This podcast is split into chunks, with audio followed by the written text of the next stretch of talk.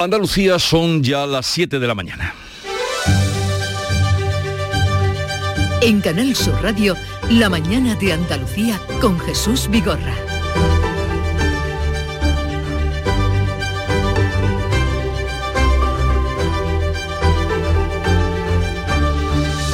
Buenos días queridos oyentes, es jueves 22 de septiembre y la Junta abrirá una oficina económica en Cataluña para captar inversores y empresas que quieran instalarse en Andalucía como una de las dos comunidades ahora con menor presión fiscal. Y a diferencia de la que tiene en Madrid, la de Cataluña no tendrá carácter político sino solo económico. Mientras el gobierno mantiene el pulso para tratar de frenar la rebaja fiscal de Andalucía y amaga con una contraofensiva fiscal para evitar que las grandes fortunas se refugien en las comunidades que están gobernadas por el Partido Popular. Juanma Moreno asegura que está dispuesto a acudir a los tribunales, al Tribunal Constitucional, si tiene que defender la autonomía fiscal de Andalucía, si el gobierno maniobra en contra de lo que aquí se ha decretado. Seguiremos con mascarillas por el momento en los autobuses y transportes públicos. Tras su reunión de la pasada tarde, el Consejo Interterritorial de Salud ha decidido mantener las mascarillas en el transporte público pese a que varias comunidades están pidiendo la retirada ya. Hoy empieza su recorrido parlamentario la Ley de Equidad Sanitaria, más conocida como la Ley Darias, con el rechazo de la sanidad privada que ve un ataque ideológico en el veto a los conciertos que quiere imponer la ministra. Y en Rusia, miles de personas se han atrevido a desafiar a la policía y han gritado Putin a las trincheras y no a la guerra.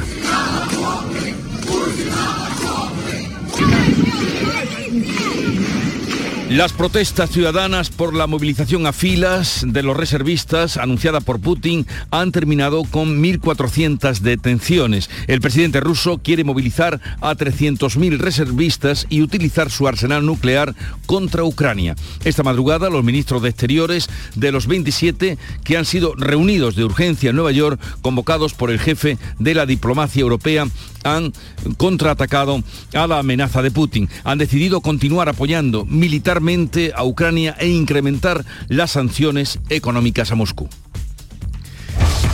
Y en cuanto al tiempo, se disipan las nubes y con ellas la probabilidad de lluvia generalizada. Hoy los chubascos se van a concentrar en Granada y en Almería entre las 2 de la tarde y las 9 de la noche y pueden ser fuertes y tormentosos. Las máximas subirán en Sierra Morena y no cambiarán en el resto de la comunidad. Vientos en general variables flojos, más intensos lo serán durante la tarde.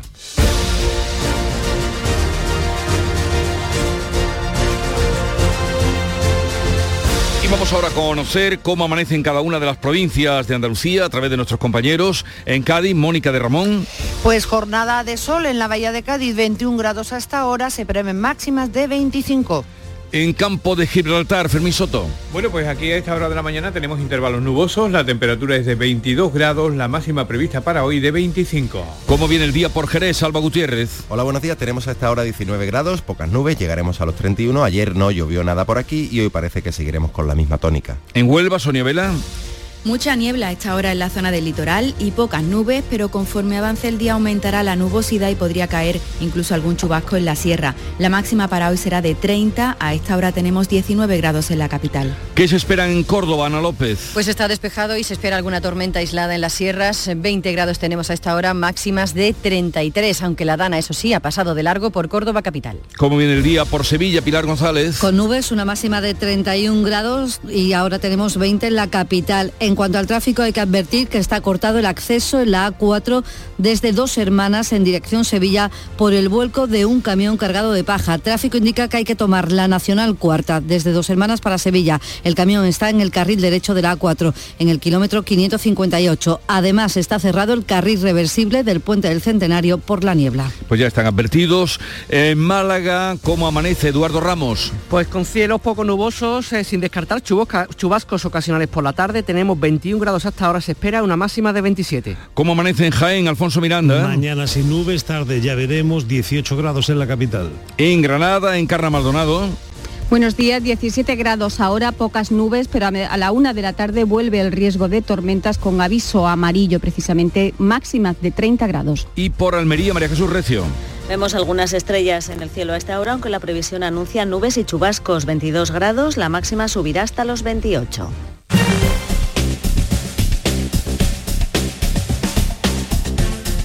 Vamos a conocer ahora cómo se circula por las carreteras de Andalucía, además de esa advertencia que nos hacía Pilar González en Sevilla, en la S40. Lucía Andújar, buenos días. Muy buenos días. Hasta ahora estamos pendientes de un accidente que corta en Sevilla la entrada de la A4 a su paso por dos hermanas.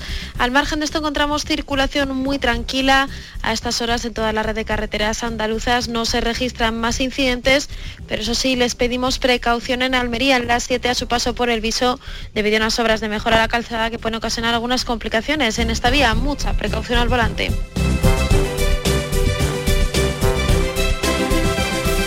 7, 6 minutos de la mañana.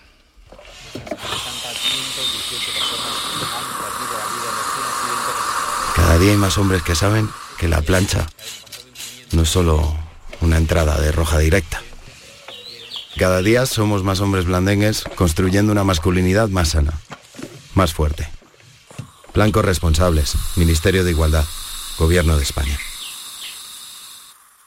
Mano de santo limpia la ropa, mano de santo limpiar salón, mano de santo y en la cocina, en el coche, en el watercloak, mano de santo para el hotel, mano de santo para el taller, mano de santo te cuida, mano de santo te alegra la vida, mano de santo, mano de santo, ponte a bailar y no limpies tanto, mano de santo, mano de santo, ponte a bailar y no limpies tanto. Seguramente el mejor desengrasante del mundo. Pruébalo.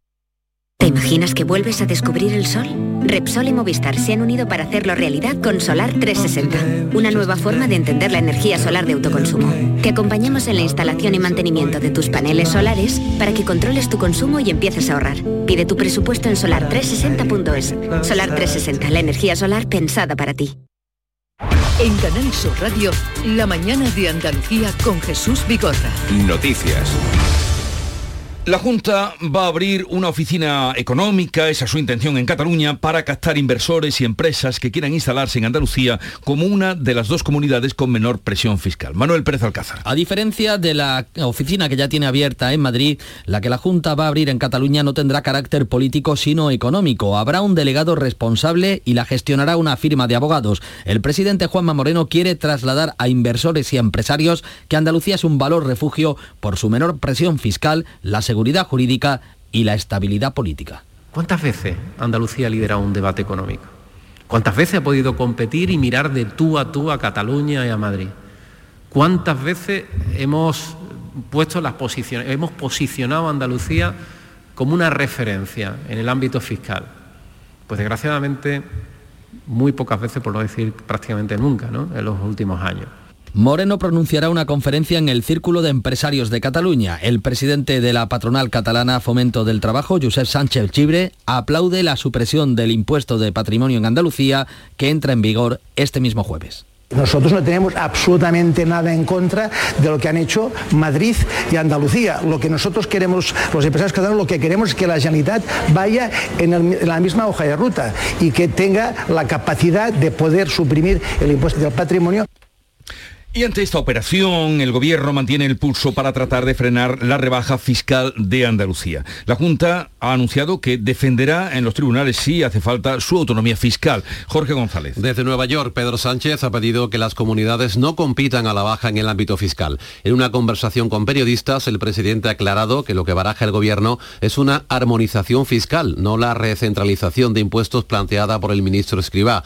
El Ejecutivo amaga con una contraofensiva fiscal para evitar que las grandes fortunas se refugien en las comunidades gobernadas por el Partido Popular. La ministra de Hacienda, María Jesús Montero, abre la puerta a nuevos impuestos a los que más tienen. Lo que se ha hablado es de evitar que se produzca una práctica eliminación de figuras fiscales que arrastren a otros territorios que tienen menos capacidad económica. De eso se trata, de que no se produzcan efectos indeseados. El presidente de la Junta, Juanma Moreno, advierte que está dispuesto a defender ante el Tribunal Constitucional la autonomía fiscal de Andalucía si el Gobierno maniobra en contra. El decreto con la rebaja fiscal será convalidado en el Pleno del Parlamento andaluz del próximo miércoles. Juanma Moreno. Yo desde aquí, siempre desde el máximo respeto institucional, advierto al Gobierno que cualquier medida recentralizadora que suponga la pérdida de nuestro espacio competencial tendrá una contundente respuesta judicial por parte del Gobierno de Andalucía. No estamos para restar competencia. Vamos a atender ahora la previsión del tiempo porque las provincias de Granada y de Almería tienen riesgo de chubascos fuertes esta tarde. Ya tienen el precedente del día de ayer. Las fuertes trombas de agua de las últimas horas han causado problemas en puntos de Jaén, Granada y Huelva. Ana Giraldez. En Jaén las lluvias han sido especialmente intensas en la localidad de Los Villares, donde cayeron más de 60 litros por metro cuadrado. En Arroyo de los Jancos han caído casi 50 y Baños de la Encina 30, provocando anegaciones en bajos. En Huelva, en los acebuches, descargaban 23 litros y 10 en Almonaster. En Granada, los pueblos afectados por las lluvias del martes continúan limpiando casas y calzadas. Esta tarde vuelve el aviso amarillo a Almería y a Granada. Las autoridades de Gibraltar reconocen ahora que continúan saliendo hidrocarburos del buque 0S35 varado frente al Peñón. El vertido ahora ha llegado hasta las playas de Algeciras. Las barreras desplegadas no están siendo del todo efectivas. El Ayuntamiento de Algeciras confirma que la playa del Rinconcillo está afectada. Gibraltar asegura que los hidrocarburos que continúan saliendo son una porción residual que quedó a bordo del buque, pero ha suspendido todas las operaciones de abastecimiento de combustible. En la zona permanece un retén de vigilancia ante posibles incidencias. Verdemar, Ecologistas en Acción, pide a Gibraltar que aclare la situación real. Antonio Muñoz nos vamos a meter en época de temporales, octubre, noviembre. Ese buque todavía nosotros creemos que contiene dentro de los portalones, de todos los tanques de combustible, incluso en el circuito del propio motor, restos de hidrocarburos, que no sabemos cuántos, y que, bueno, y que con los temporales pues van a salir. Bueno, pues ya ven que no estaba tan controlado como nos dijeron en un principio. La sequía lleva a 12 municipios del área metropolitana de Sevilla a prohibir el uso recreativo, ornamental, de agua potable, por ejemplo, para piscinas, riego. Solo se podrá usar para consumo doméstico. No se podrán llenar piscinas, regar los jardines o lavar el coche. Solo se podrá usar para consumo doméstico. Afecta a los 12 municipios abastecidos por la empresa de aguas Emasesa. A partir de la primera semana de octubre, los ayuntamientos declararán el estado de alarma por sequía que recoge sanciones para los que lo incumplan. El alcalde de Sevilla, Antonio Muñoz, insiste en la necesidad de ahorrar agua. Vaya por delante que a pesar de esta situación preocupante, ni va a haber aumento de tarifa, ni va a haber corte de suministro doméstico. Mm, supondrá la prohibición, la limitación de determinados usos del agua que eh, tengan que ver más con el tema de ornamentación, de riego, de lavar un coche y otras cuestiones similares.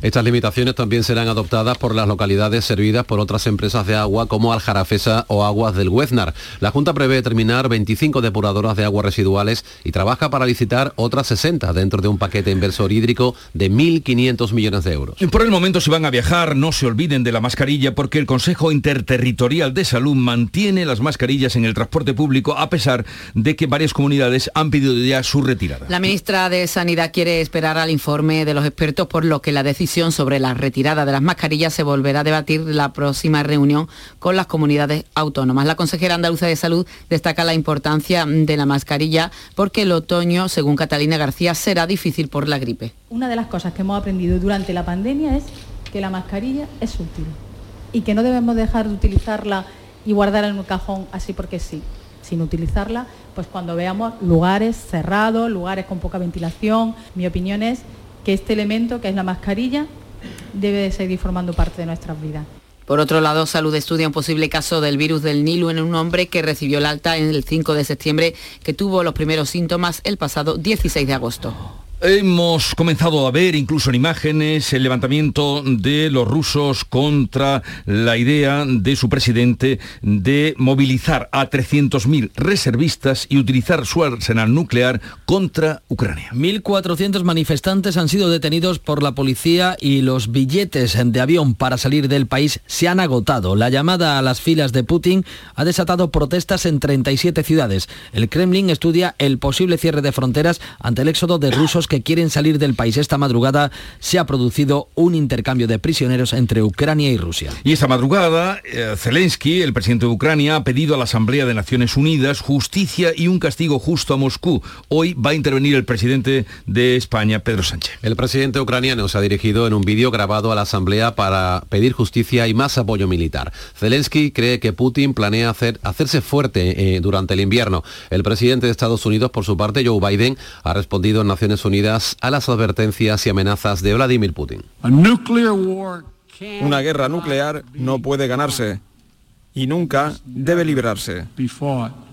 Pedro Sánchez, que interviene hoy ante la Asamblea de Naciones Unidas, ha apelado a la unidad de Europa y ha condenado el anuncio de Putin de celebrar referéndums para adherirse los territorios del Donbass a Rusia. De esta situación que toma la guerra de Ucrania y de estas amenazas de Putin hablaremos a partir de las 9 de la mañana con Josep Piqué, que como saben ustedes fue exministro de Asuntos Exteriores, también eh, fue ministro de Industria. Estará con nosotros a partir de las 9. Gobierno y Partido Popular se reúnen hoy para negociar el plan de contingencia energética. El vicesecretario de Economía del PP, Juan Bravo, va a trasladar a la vicepresidenta Teresa Rivera su propuesta energética y del plan de contingencia que España debe presentar a Bruselas en las próximas semanas. Bravo propone que España se alinee con Europa, que prevé grabar solo los beneficios extraordinarios de las empresas energéticas y no sus ingresos, como plantea Moncloa. Rivera, que se ha reunido este miércoles con todos los grupos parlamentarios, se muestra abierta a mantener el diálogo con todos los actores implicados. Que nuestra intención es consolidar este tipo de diálogo abierto y cuando hay alguien que en particular quiera analizar propuestas concretas, pues estaremos encantados. Por eso yo también creo que es importante esa conversación con el responsable de Economía del Partido Popular, porque entre otras cosas también nos servirá para entender un poco mejor eh, cómo ven la foto. ¿eh? Un día en el que la luz sube un 20% hasta los 286 euros el megavatio hora. España y Marruecos van a reabrir sus aduanas y normalizarán el tráfico de personas, también de mercancías, por vía terrestre y marítima. Será a partir de enero. Lo han acordado los ministros de Exteriores de ambos países reunidos en Nueva York en el entorno de la Asamblea de Naciones Unidas. Implicaría abrir aduanas en Ceuta y Melilla inexistentes en la actualidad. La de Melilla fue cerrada por Marruecos en 2018 y en Ceuta nunca se llegó a abrir. Las buenas reacciones entre ambas partes evolucionan tras el cambio de posición del gobierno de España sobre la soberanía del Sáhara. Antes de final de año habrá una reunión de alto nivel. Precisamente en relación con los sucesos de este verano, el ministro del Interior, Grande Marlasca, habló ayer en el Congreso, justificó la reacción policial ante el intento de cruzar la frontera de Melilla el pasado mes de junio, en el que murieron, como recordarán, al menos 23 personas. En su comparecencia en el Congreso, Grande Marlasca ha lamentado las trágicas pérdidas humanas y ha enviado su solidaridad a los guardias civiles heridos. Marlasca ha calificado de violento el asalto a la valla de 1.700 inmigrantes y la respuesta policial la considera proporcionada. Es evidente que estamos hablando de un episodio de intento violento de entrada irregular que evidentemente como toda violencia es injustificable. Cuando eso sucede, la respuesta del Estado es firme, serena también y también necesariamente proporcionada. Casi todos los grupos políticos han criticado que el ministro no haya dado cifras de fallecidos, que culpe a las mafias sin pruebas y que defienda los rechazos en frontera con ayuda de gendarmes marroquíes. Los españoles que residen en el extranjero no tendrán que solicitar el voto rogado para participar en las próximas elecciones. El Senado ha derogado definitivamente el voto rogado con el respaldo de todos los grupos parlamentarios. El nuevo procedimiento para votar desde el extranjero permitirá descargarse las papeletas en Internet, habilitará más centros para votar en urna y dará más tiempo de votación y para el recuento. Primera multa millonaria de la ley Raider a una empresa de reparto a domicilio por tener a sus trabajadores como falsos autónomos. La inspección de Trabajo ha impuesto una multa de casi 79 millones de euros a Globo por tener en Barcelona y en Valencia a casi 11.000 trabajadores como falsos autónomos cuando debían estar contratados como fijos, según establece la ley. La empresa va a recurrir la multa.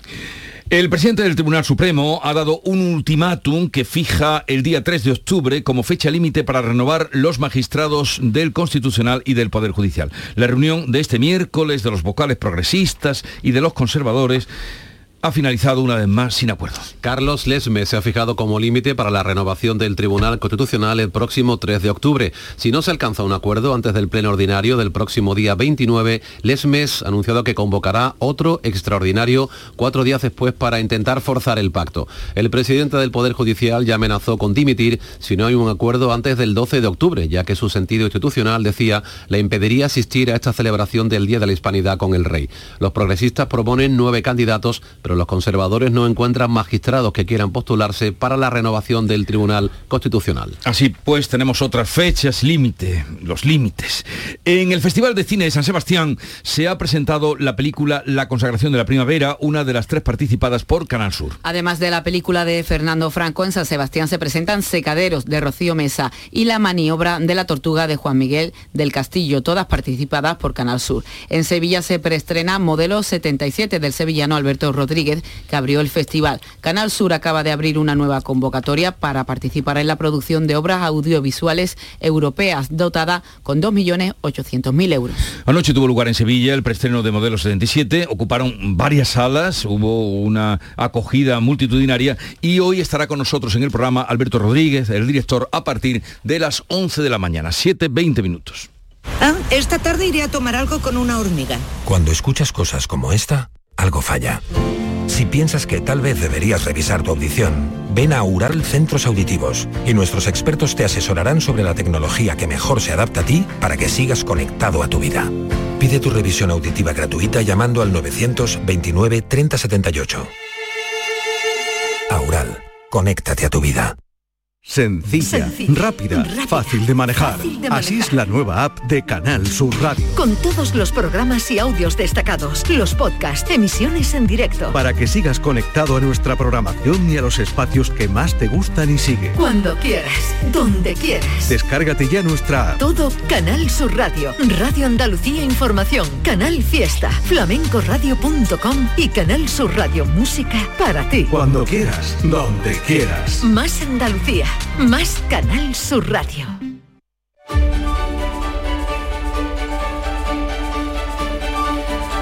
Con los titulares más destacados y frescos del día, ya está aquí Paco Reyero, buenos días. ¿Qué tal Jesús? Muy buenos días, son las 7 y 21 minutos, el planeta en máxima tensión, conteniendo la respiración. En la vanguardia leemos que Putin esgrime otra vez la amenaza nuclear y advierte a Occidente, no es un farol, dice el líder, el autócrata ruso, el presidente estadounidense Joe Biden, lo acabamos de escuchar, replica que ninguna guerra atómica debe lucharse ni tampoco puede ganarse. Declaraciones que encontramos, por ejemplo, en el país. Vemos abundantes fotografías eh, muy eh, indicativas de cómo la policía rusa está actuando. Ha detenido en las últimas horas a más de 1.400 manifestantes contra esa llamada a filas, esa urgencia dictaminada por Putin. 300.000 reservistas que van a tener que incorporarse al ejército. Miles de rusos que se alzan contra Putin por enviarles a la guerra, titula El Mundo en su primera plana, también con una fotografía muy indicativa. ABC, la guerra total de Putin fractura Rusia, Putin está acabando su propia tumba, es el análisis del escritor y experto Pierre Serven en La Vanguardia. Vuelos agotados, pánico y protestas, leemos en el Confidencial Digital, donde además hallamos el análisis Anatomía del peor escenario. ¿Cómo podría ser un ataque nuclear de Rusia en Ucrania? Desde luego, Resulta muy grato leer la prensa esta mañana, Jesús, como ves. Como buen asesino que es, el presidente ruso lanza a sus jóvenes a la picadora. Es el destacado principal de una entrevista a Víctor Yushchenko, el expresidente de Ucrania, que, eh, recordemos, fue envenenado presuntamente por espías de Rusia al servicio de Putin. Más protestas, más represión, leemos en el país, periódico que considera que la movilización detectada o dictaminada por Putin delata la precariedad de un ejército que ha incumplido sus objetivos en Ucrania. Y en la portada del mundo encontramos que las autonomías del Partido Popular ignoran al gobierno y están ultimando más bajadas de impuestos. Es una ofensiva fiscal, dicen en el PP, para luchar contra la inflación. A veces nos cuenta que el gobierno rescata el tributo a las grandes fortunas frente a las rebajas de los populares. Murcia, por cierto, que se suma a las reducciones fiscales y bajará un 4,1% el IRPF, mientras también estudia la autonomía murciana eliminar el impuesto de patrimonio como ha hecho Andalucía. En la prensa catalana leemos que el presidente de la Generalitat, Pera Aragonés, ha pedido al PP que acabe con su catalanofobia fiscal. ¿Qué cosas, qué cosas tiene uno que leer en la prensa por las mañanas? Este término catalanofobia fiscal que está en la prensa catalana, por ejemplo en el periódico de Cataluña. El editorial de La Vanguardia considera que los impuestos son el gran caballo de batalla hasta las próximas elecciones generales. Y la Generalitat eh, supedita está valorándolo, está barajándolo, la supresión del impuesto de patrimonio. Eso sí, siempre que haya eh, Jesús, una mejora de la financiación de Cataluña. Cataluña quiere más dinero del Estado, del Estado del que dice querer separarse, claro. Y entre los asuntos nacionales, eh, ¿qué destacas eh, o qué destaca la prensa y qué figura? Pues ahora mismo en línea en el diario.es Justicia, el Ministerio de Justicia, que propone castigar con hasta cuatro años de cárcel a quien pague por sexo con víctimas de trata. El anteproyecto de ley integral contra la trata recoge también penas de cárcel para quien alquile o ceda locales para la explotación y entrevista en portada de ABC con Macarena Olona y estos dos titulares destacados. Escucho lo mismo de gente que ha dejado Vox, falta de respeto y de democracia interna, la exsecretaria general del grupo parlamentario que niega estar echando un pulso a Santiago Abascal, aunque eh, las discrepancias parecen evidentes, y anota que cuando pedí reunirme con él se activó mi linchamiento, la maquinaria de triturar carne. Pues esa maquinaria ya está puesta en marcha dentro del partido, está claro, después de esta entrevista. Vamos ahora con un par de apuntes más. Pues por ejemplo que en Estados Unidos suben los tipos de interés al nivel más alto desde 2008, hace 14 años, la Reserva Federal que eleva el precio del dinero en 0,75 puntos hasta el 3% y en distintas cabeceras leemos que 8 de cada 10 trabajadores de Globo siguen siendo autónomos. Lo acabamos de comentar, la empresa, la empresa global que mantiene fuera de la plantilla a la mayoría de sus trabajadores a pesar de la denominada ley Rider, es decir, ley del ciclista en este caso, o ley del entregador de Yolanda Díaz. El ciclista. ¿Te acuerdas del ladrón de bicicletas? Hombre, aquella película. Maravillosa película de Vittorio de Sica. Aprovechemos cuando a uno le robaban la bicicleta, perdía absolutamente el empleo. Joya del neorrealismo italiano. Aprovechemos para recomendarlo. Bueno, ya está por aquí Nuria Caciño, buenos días. Hola, ¿qué tal? Muy buenos días. Y Pepe Mel, Pepe Mel, el entrenador novelista, ya ejerce, sí, sí. Eh, Cinco novelas lleva ya. Eh, novelista, ya ejerce como técnico del Málaga. Semana intensa en el Málaga, después de la derrota del lunes en Tenerife, el equipo volvía a Málaga al día siguiente. Por la tarde Pablo Guedes llegaba a un acuerdo amistoso para dejar el banquillo. Y ayer por la mañana Pepe Mel llegaba a la Rosaleda, firmaba hasta final de temporada, era presentado y dirigía su primer entrenamiento, donde por cierto recibió una gran ovación ya que el entrenamiento fue a puerta abierta. No tiene ningún problema en hablar de ascenso, pero volver a ganar en la Rosaleda es el objetivo más inmediato. La oportunidad la tiene el próximo sábado ante el Villarreal B, que es lo único en que se centra ahora Pepe Mel, que va a tirar de Rubén Castro, con el que coincide por tercera vez. Y si Pepe Mel fue la novedad en la sesión de trabajo del Málaga, en la del Sevilla la cara nueva ha sido marcado, casi un mes después de que se tuviera que retirar lesionado de su último entrenamiento con el grupo. Al central brasileño del Sevilla se le ha vuelto a ver ejercitándose en el césped de la ciudad deportiva. Aún no ha debutado eh, con el equipo de Nervión. Los que ya se entrenan con el grupo son Fali y el Choco Lozano en el Cádiz y en el Betis la buena noticia es la recuperación de Fekir. Todavía habrá que esperar, pero todo apunta a que el futbolista podría reaparecer en el duelo contra el Celta de Vigo en Balaidos, el primero tras el parón de selecciones. España no juega hasta el sábado, pero esta misma noche empiezan los primeros partidos de la Liga de las Naciones. El que depende de sí mismo es Dinamarca, que recibe a Croacia en el grupo de Francia, que es la actual colista, así que hoy ante Austria se juega la permanencia. Interesante también el Bélgica-Gales. Los belgas son segundos de su grupo, a tres puntos del líder, los Países Bajos, que se enfrenta a, Polonia. Y cuenta atrás para el mejor torneo femenino de golf que se disputará en nuestra tierra el próximo año. Hablamos de la Copa Solheim, que reunirá por primera vez a las mejores golfistas de Europa y Estados Unidos en septiembre del próximo año en Málaga, por primera vez en nuestro país.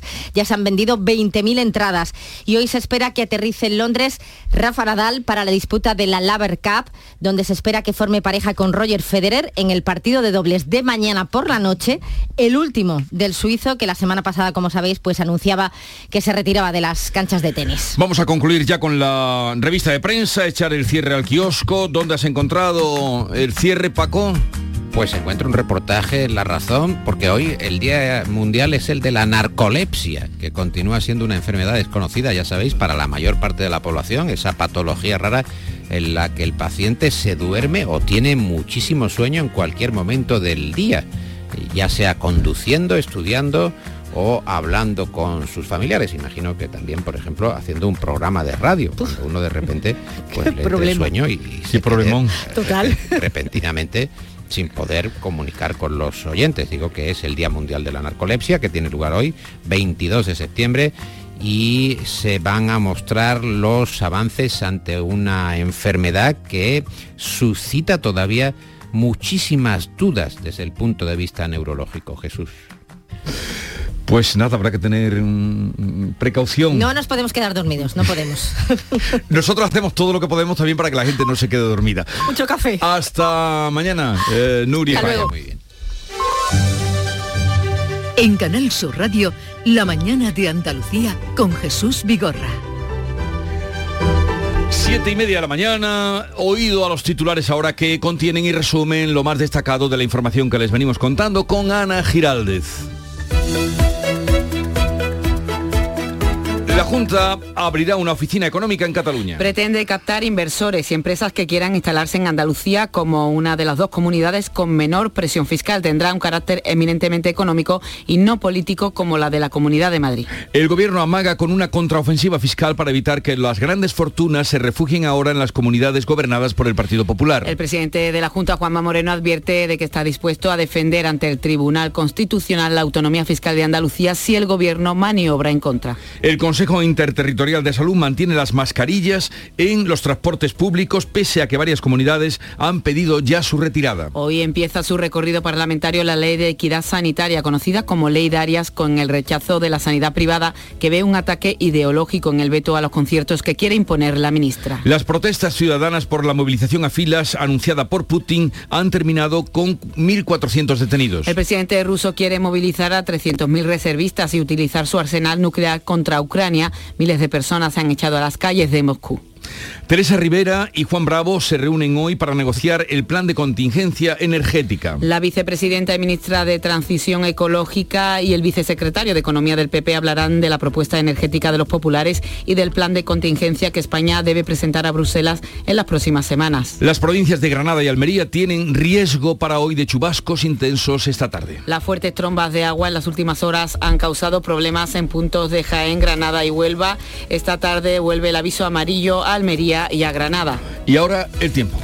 Son cielos en general poco nubosos, brumas matinales en el tercio occidental, sin descartar nieblas, probabilidad de chubascos y tormentas, como decimos por la tarde en el este. En cuanto a las temperaturas máximas, hoy serán de 33 grados en Córdoba, 31 en Sevilla, 30 en Granada, 29 en Jaén, 27 grados en Almería y Málaga, 26 en Huelva y 25 grados de máxima en Cádiz. 7.32 minutos de la mañana, enseguida estamos con las claves económicas del día. Agricultor, todo sube. Luz, gas, combustible, alimentos. En Fertinagro estamos a tu lado. Ahora te subvencionamos el abonado de fondo de tu cereal con los mejores productos de siempre, al mejor coste que nunca. Por solo 80 euros por hectárea, la mitad que te costaría un fertilizante tradicional te llevas. Rizotech, el abono microgranulado con aminoácidos de aplicación ultra localizada junto a la semilla para una mejor implantación y enraizamiento del cereal. Y nuestro germinador azón, el bioestimulante que aumenta el porcentaje de nascencia de tus semillas y fija nitrógeno. Con más plantas nacidas y más vigorosas te aseguras el inicio de una gran cosecha.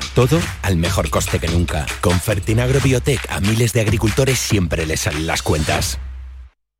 ¿Aún no eres miembro del Club de los Seguros? En Cajamar ya somos muchos los que además de estar tranquilos, disfrutamos de pagar nuestros seguros mes a mes. Entra en nuestra web gcc.es barra club y conoce los detalles del Club de los Seguros. Consulta las bases en grupo cooperativo cajamar.es barra aseguradoras. Cajamar, distintos desde siempre. Las claves económicas con Paco Bocero. Paco, buenos días. Buenos días, Jesús. Buenos ¿Qué días, tal? Buenos días. ¿Qué claves tú nos dirás ahora? ¿Qué tal? ¿Qué tal? Ay, bueno, bueno, ahora hablaremos de lo que ya te imaginas. Eh, ¿Qué claves tenemos para hoy? Pues mira, hoy tenemos varias claves de interés entre comparecencia, análisis, previsiones y resultados. Comenzamos por las comparecencias. Es que el Gobierno, a través de la ministra de Hacienda, llevará al Pleno del Congreso el límite de gasto no financiero para 2023, lo que se conoce habitualmente o popularmente como techo de gasto.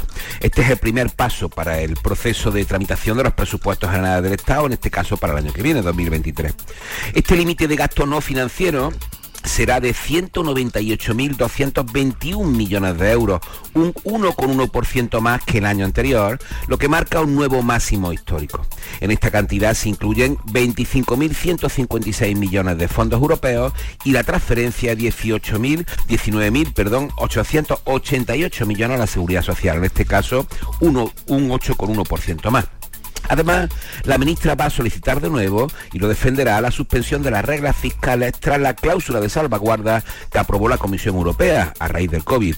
Esto quiere decir que el gobierno se acogerá a la posibilidad de seguir flexibilizando los criterios que hay para seguir sobre el déficit y la deuda.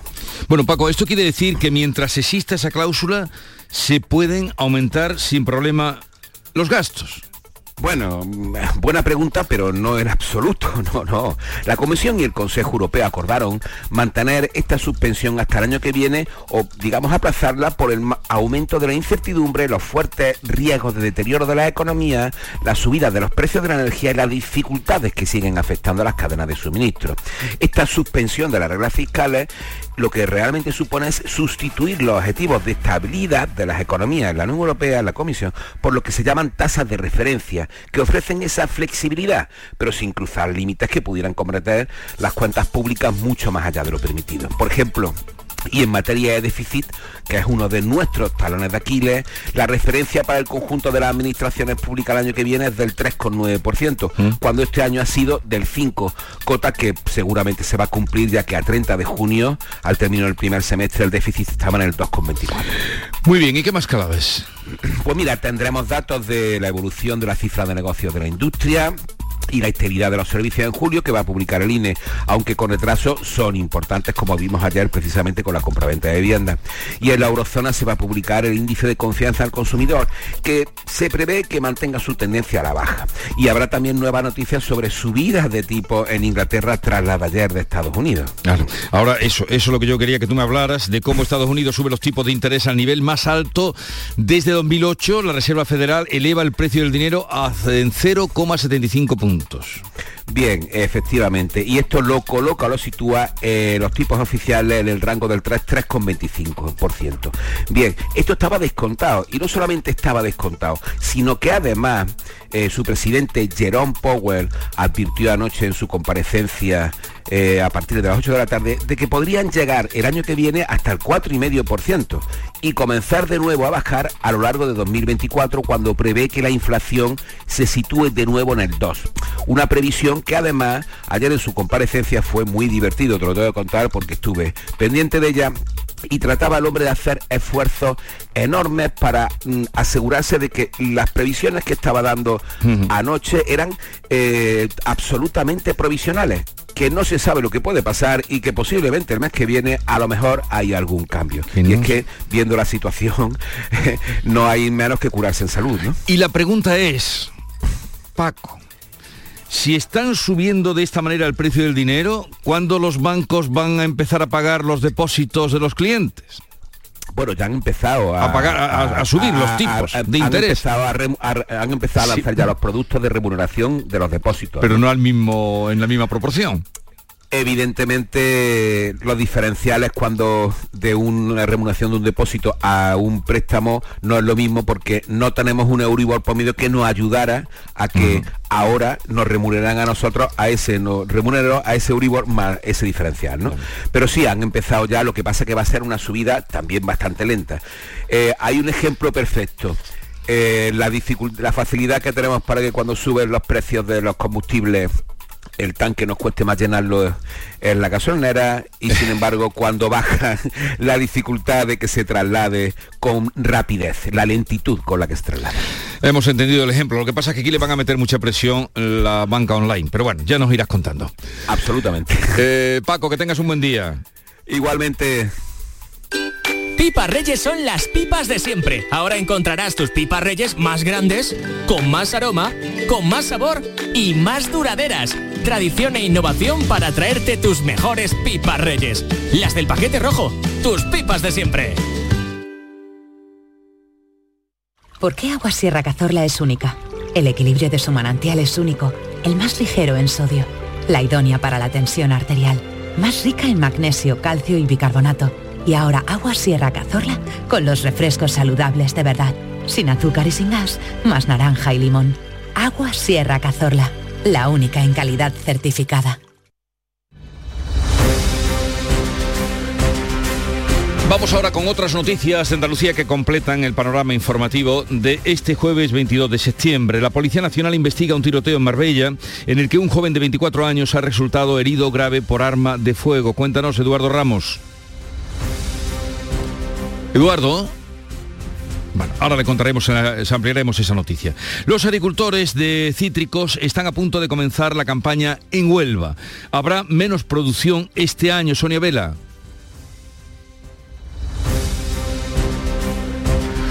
Pues algún problema tenemos en las conexiones, eh, a ver si podemos solucionar este asunto. Mientras tanto, les voy a adelantar cómo va a transcurrir nuestro programa de hoy.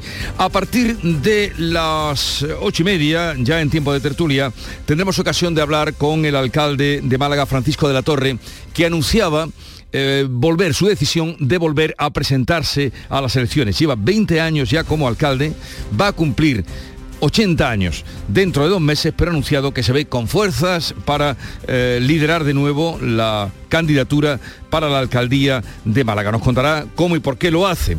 Hoy, por cierto, el diario Sur eh, saca una noticia en portada, ya la comentaremos con él, que dice nada más y nada menos que la mujer de Francisco de la Torre ya le pedía a su marido en el año 77 que no se presentara a las elecciones. Lo cuenta el diario Sur en portada.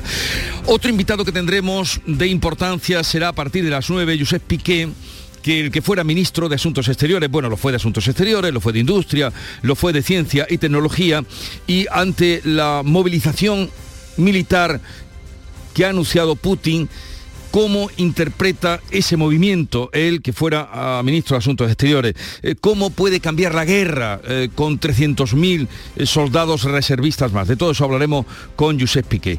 A partir de las diez y media, hoy haremos un repaso con Lozano Leiva a los anti-Nobel. Hay un ranking que son los Ig Nobel que justamente todo lo contrario a los premios Nobel. Son muy divertidos y con nuestro divulgador de ciencia, Manuel Lozano Leiva, estaremos a partir de las diez y media. Y luego, ya a las 11, cita con el juez magistrado Emilio Calatayud, que como siempre estará eh, comentando la actualidad relacionada con comportamientos de menores, que es eh, su especialidad, y la visita vamos a recibir de Alberto Rodríguez, el director de Modelo 77, esa es su última película, abrió el Festival de San Sebastián.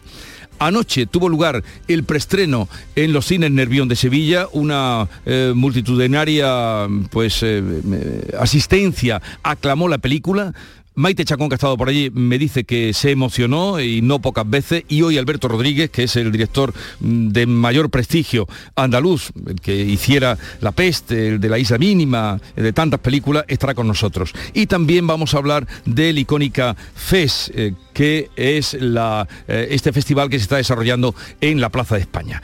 Creo que ahora podemos retomar la conexión, eh, subsanado el problema, con Málaga para que Eduardo Ramos nos cuente cómo la Policía Nacional está investigando un tiroteo en Marbella en el que un joven de 24 años ha resultado herido. Eduardo.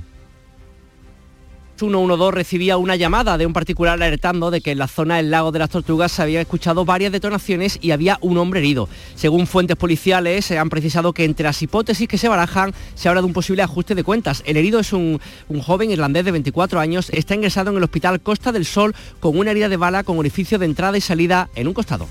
Los eh, agricultores de cítricos están a punto de comenzar la campaña en Huelva. Habrá menos producción este año. Sonia Vela. Sí, se van a recoger menos naranjas debido a la sequía, pero los agricultores confían en que se les pague mejor que el año pasado, en el que los precios se desplomaron en el campo. Eso nos explican Lorenzo y Sebastián, dos agricultores de cítricos en Huelva. Las previsiones de campaña en principio eh, son alentadoras. Los precios eh, todavía se están marcando. Ahora depende de los compradores con qué ganas de compra tengan. En nuestra provincia hay 18.000 hectáreas dedicadas a estos cultivos de cítricos. La Interprofesional del Aceite de Oliva ha hecho una fuerte apuesta por el mercado chino donde han lanzado una nueva campaña de promoción de este producto. El objetivo ha sido vincular el lujo el lujo a un producto necesario para la salud. Alfonso Miranda. Y han lanzado una batería de anuncios televisivos donde el aceite aparece en pequeños frascos, glamuroso y con una estética sofisticada, como dice la gerente de la entidad profesional, Teresa Pérez. Sin lugar a dudas, los aceites de oliva de España son el referente de la máxima calidad en el mercado chino. Por lo tanto, esta campaña ha tratado de poner en valor bajo el mensaje aceites de oliva de España, la nueva moda, ese gran posicionamiento en el top de la categoría. Y es que China ha pasado de 450 toneladas hace 10 años a consumir más de 50.000. El gobierno paraliza la denominación de origen jamón serrano después del recurso interpuesto por los jamoneros de Treveles en Carnaval Maldonado. Si los jamoneros se anotan una pequeña victoria en esta guerra. El Gobierno paraliza la denominación de origen. El Ministerio de Agricultura lo suspende después del de, registro de este sello de indicación geográfica por el recurso de los jamoneros que argumentan que el sello jamón serrano no es una indicación geográfica que devalúa la producción diferenciada, engaña al consumidor y perjudica a los pequeños productores rurales. Llegamos así a las 7.45 minutos, 8 menos cuarto, tiempo ahora para la información local. En la mañana de Andalucía de Canal Sur Radio, las noticias de Sevilla. Con Pilar González. Hola, buenos días. Este jueves es el Día Mundial sin coche. El autobús y el tranvía son gratis en la capital, al tiempo que los taxistas se vuelven a manifestar. Y atención a esta hora porque está complicado el tráfico. Sigue cortado el acceso en la A4 desde Dos Hermanas en dirección Sevilla por el vuelco de un camión cargado de paja. Tráfico indica que hay que tomar la Nacional Cuarta. Por ese motivo está cortado también el carril derecho de la A4 en el kilómetro 558 sentido Sevilla. Además, la niebla obliga a tener cerrado el carril reversible del puente del Centenario y en estos momentos hay dos kilómetros de retenciones en sentido Huelva y uno en sentido Cádiz. También hay tres kilómetros en el puente Juan Carlos, sentido Cádiz, por un accidente que se ha producido allí y cuatro kilómetros en la A49, tres por la autovía de Utrera, dos por la de Coria y uno por la de Mairena. También dos en el nudo de la Gota de Leche, sentido Ronda Urbana Norte. El tráfico además es intenso en las entradas a la capital. Sobre el tiempo, poca agua, a pesar de lo anunciado, y el 3 de octubre Masesa declarará el estado de sequía y con ello las prohibiciones. Hoy de nuevo tenemos nubes y puede llover algo por la tarde en las sierras. Las temperaturas sin cambio, la máxima prevista 32 grados en Écija, 31 en Lebrija y Sevilla, 30 en Morón. A esta hora 20 grados en la capital. Ya nada te impide moverte con tu SAM. Del 1 de septiembre al 31 de diciembre de 2022, tu transporte público por mucho menos. En Tusam aplicamos un 30% de descuento sobre tarifa. Infórmate en tusam.es. Tusam, comprometidos con todos. Ayuntamiento de Sevilla. ¿Planeando salir de escapada o de fin de semana? Recuerda, hay otra Sevilla. Asómate a la provincia y disfruta de un turismo seguro en cada uno de sus espacios naturales, pueblos monumentales y alojamientos. Cambia de vistas. ProDetour Turismo de la Provincia, Diputación de Sevilla. Las noticias de Sevilla. Canal Sur Radio. El secretario general de Infraestructuras, Javier Flores, se reúne hoy, esta mañana, con los alcaldes de Sevilla, Coria y Dos Hermanas para presentarles el informe elaborado sobre las alternativas para salvar el río Guadalquivir y cerrar así la S40 por la zona sur. Los ayuntamientos reclaman que se haga un túnel, que es el proyecto inicial, y no un puente. Pero en la propia convocatoria a los medios de comunicación del alcalde de Coria, Modesto González, adelanta que el informe técnico apuesta por el puente. Y en Va a declarar el estado de sequía el 3 de octubre. Esto afecta a más de un millón de personas de Sevilla y 11 municipios más de su área metropolitana, entre ellos Dos Hermanas, Coria, La Puebla o Alcalá de Guadaira. Se prohibirá el consumo de agua potable en usos recreativos u ornamentales. No se podrá, por tanto, llenar piscinas, ni regar jardines, ni zonas deportivas o baldear calles y lavar coches. El uso del agua potable se queda reservado exclusivamente para el consumo mm, doméstico. El alcalde de la ciudad y presidente de Masés, Antonio Muñoz, ha defendido que el ahorro es la mejor medida en esta situación que tenemos y ha querido mandar también un mensaje de tranquilidad. Vaya por delante que a pesar de esta situación preocupante, ni va a haber aumento de tarifa, ni va a haber corte de suministro doméstico.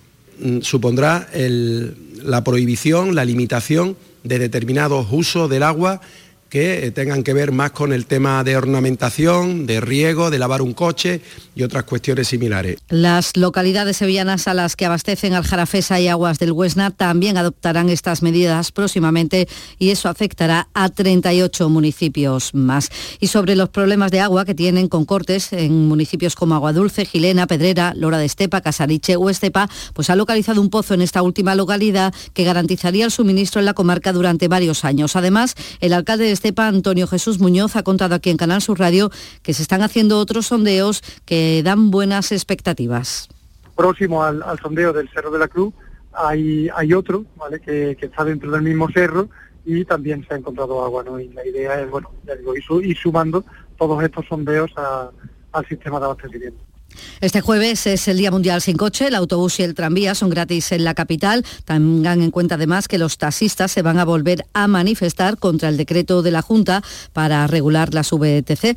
Están convocados en la Cartuja a las diez y media de la mañana para marchar a pie hasta el Parlamento andaluz. Al tiempo, en el Ayuntamiento de la capital hay pleno y ahí se va a estudiar una propuesta para implantar un título único de transporte. Lo ha explicado el alcalde Antonio Muñoz.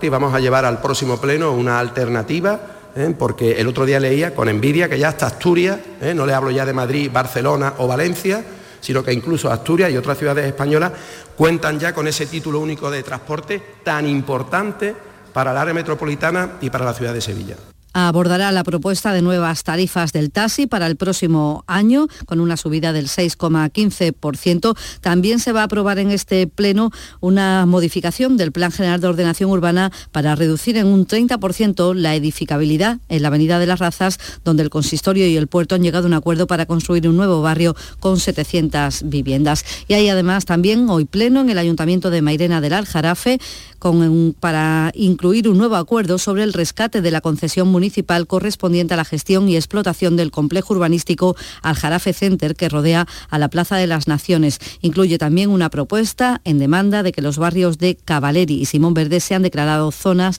de actuación prioritaria. En la agenda del día notamos que el presidente de la Junta de Andalucía, Juanma Moreno, va a clausurar hoy el Congreso Nacional Farmacéutico que se está celebrando en el Palacio de Congresos de Sevilla, en Fibes, en el que se ha puesto de manifiesto que Sevilla necesita a 6.000 enfermeros para llegar a la media mm, del país. Y en crónica municipal en la capital, la Asamblea Local de Izquierda Unida en Sevilla ha ratificado con un 91% los apoyos a Ismael Sánchez como candidato a la alcaldía de la capital para las próximas elecciones municipales. Sánchez se ha mostrado dispuesto a abrir un diálogo sin límites para presentar un proyecto unitario de izquierdas. Dar certidumbre, para dar esperanza, para contagiar ilusión e implicar en un proyecto colectivo a los que peor lo están pasando. Queremos sumar con otros partidos políticos, con otras organizaciones sociales y vecinales en un proyecto que venga a resolver los problemas cotidianos de la gente corriente. En tribunales, la audiencia de Sevilla ha juzgado hoy a un hombre por vender droga, cocaína, heroína y hachís en la cárcel de Morón, donde estaba cumpliendo condena precisamente por tráfico de drogas. Si Guay del Paraguay y Effective Wonder son expresiones recurrentes en tu vocabulario, vas a flipar cuando te enteres de que en Lago volvemos a los 80 para celebrar nuestro tercer aniversario. Ven a partir del 29 de septiembre y disfruta gratis del concierto de Kiko Veneno en directo a las 20.30 y muchas más actividades hasta el 1 de octubre. Más info en lago.es. Las noticias que más te interesan las tienes siempre en Canal Sur Mediodía, Sevilla. Y este jueves te llegan desde las nuevas instalaciones del Grupo Concesur, Automares, situado en la avenida de su eminencia número 25. El Grupo Concesur se convierte así en concesionario oficial Peugeot, Opel, Fiat, Abarth, Alfa Romeo y Jeep en Sevilla, afianzando su posición en el mercado sevillano y andaluz. Canal Sur Mediodía, Sevilla. Este jueves desde las 12 en directo desde el nuevo concesionario de Concesur, con la colaboración del Grupo Concesur. Deportes, Antonio Cabaño, buenos días. Hola, ¿qué tal? Buenos días. Buenas noticias tanto para Sevilla como Betis en forma de recuperación de jugadores porque en el conjunto de Nervión, después de un mes de que se tuviera que retirar lesionado en un entrenamiento con el grupo ha marcado central brasileño del Sevilla que aún no ha debutado, se le ha vuelto a ver ejercitándose en el césped de la ciudad deportiva. También presencia importante en el Betis de Fekir con el grupo. El francés ya se le vio tocar balón la semana pasada, pero ya está incorporado a la disciplina del conjunto verde y blanco. Habrá que esperar, pero todo apunta a que el fútbol futbolista francés podría reaparecer en el duelo contra el Celta de Vigo en Balaidos, el primero después del parón de las elecciones. Y en Cultura hoy tres espectáculos dentro de la Bienal de Flamenco. Mercedes de Córdoba trae al Cartuja Center City su exitoso montaje Si Quiero, una obra que ratifica su compromiso con el baile. Llega con muchísimas ganas, con muchísima ilusión de mostrarlo en Sevilla porque yo siempre digo que es mi segunda tierra y llega pues con algunos retoques, está clarísimo, con algunos cambios, llega pues con eso, con muchísimas ganas, con muchísimo flamenco y muchísima verdad. Alfredo Lagos ofrece su recital de guitarra solista dentro del ciclo dedicado a este instrumento en el espacio Turina y el compositor Sergio de López estrenará su montaje Ellas, un proyecto de investigación polifónica junto a tres mujeres, entre ellas Ángeles Toledano, que explica así su experiencia. Ha sido una experiencia súper enriquecedora, poder aprender de otras culturas y en voz de mujer, ¿no? te encuentras con esos cantes o cánticos o cantos de esos países que realmente han influido en el flamenco, pues algo súper emocionante, la verdad. Y el rapero 50 Cent actúa esta noche en el Icónica Fest en la Plaza de España. Es el único concierto que va a dar en España. A esta hora 18 grados en Morón, 18 en Lebrija, 20 en Sevilla.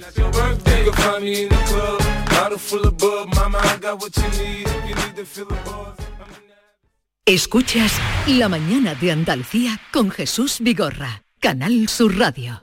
Aquadeus, el agua mineral natural de Sierra Nevada, patrocinador de la Federación Andaluza de Triatlón, les ofrece la información deportiva.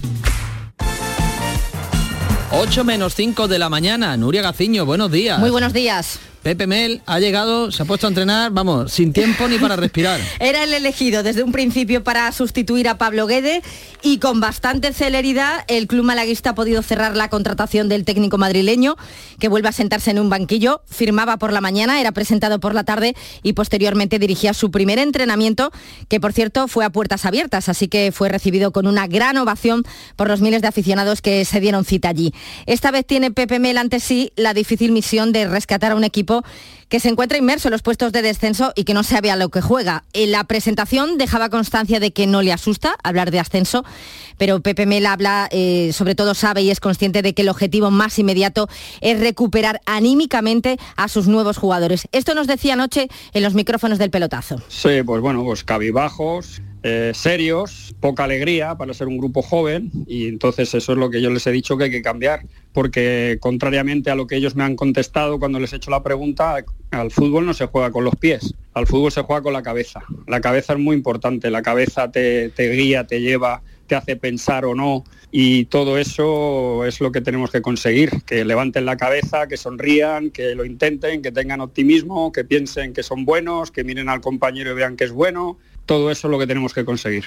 También insiste Pepe Mel en ir partido a partido, aunque suene muy tópico, entre otras cosas porque aún ganando el sábado al Villarreal B en la Rosaleda, el Málaga seguirán puestos de descenso. Por lo tanto, pide mucha paciencia, paciencias también lo que se pide en el Granada, lo ha hecho Bodiger y eso que van terceros en la clasificación. Transmitiría un mensaje de, confianza, es decir, que es un, una liga muy larga y que estamos trabajando porque también tenemos una plantilla bastante nueva y que estamos en buen camino tenemos la idea clara con el míster, con, todo el club el próximo domingo es cuando juega el Granada, lo hacen Las Palmas, partidazo entre el segundo y el tercero de la liga, empatados los dos equipos con 12 puntos. El primero en saltar a escena, una vez que se reanude la liga en primera división, será el, será la Almería que se mide el viernes al Atleti de Bilbao. Vamos a ver si vuelve Kaiki al equipo, a pesar de haber cuajado tres excelentes partidos en este inicio de liga el primero de ellos en su debut ante el Real Madrid, defendiendo a Vinicius.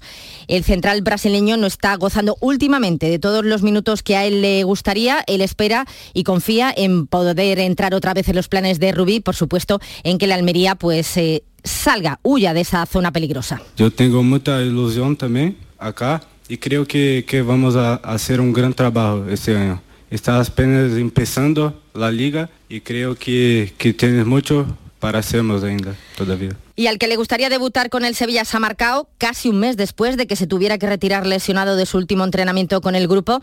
Al central brasileño se le ha vuelto a ver ya ejercitándose en el césped de la ciudad deportiva. Los que ya se entrenan con el grupo son Fali y el Choco Lozano. En el Cádiz y en el Betis la buena noticia es que eh, ya se va recuperando Fekir. Todavía habrá que esperar, pero todo apunta a que el futbolista podría reaparecer en el duelo contra el Celta de Vigo en Balaidos, ese primer partido tras el parón de las elecciones. España no juega hasta el sábado, lo hace ante Suiza y parece que debe tratarse de un rival muy fácil, puesto que poco se habla de este equipo. El foco de atención se lo lleva Asensio y ese interés del Barcelona por hacerse con los servicios del madridista que termina contrato este año. Su compañero de equipo, su próximo compañero, podría ser tal vez Eric García. Marco es un, grandísimo futbolista, creo que ya lo viene demostrando muchos años, pero tiene contrato con Madrid, está en otro equipo y no te puedo decir más. Eh, obviamente que es, eh, es un placer eh, disfrutarlo aquí en la selección, y, pero ya está. España que juega el sábado, como decíamos, en Zaragoza frente a Suiza en partido clasificatorio para la fase final de la Liga de las Naciones, pero esta misma noche ya empiezan los primeros partidos. El que depende de sí mismo es Dinamarca, que recibe a Croacia en el grupo de Francia, que es la actual colista, así que hoy ante Austria se juega la permanencia. Como pierda, desciende.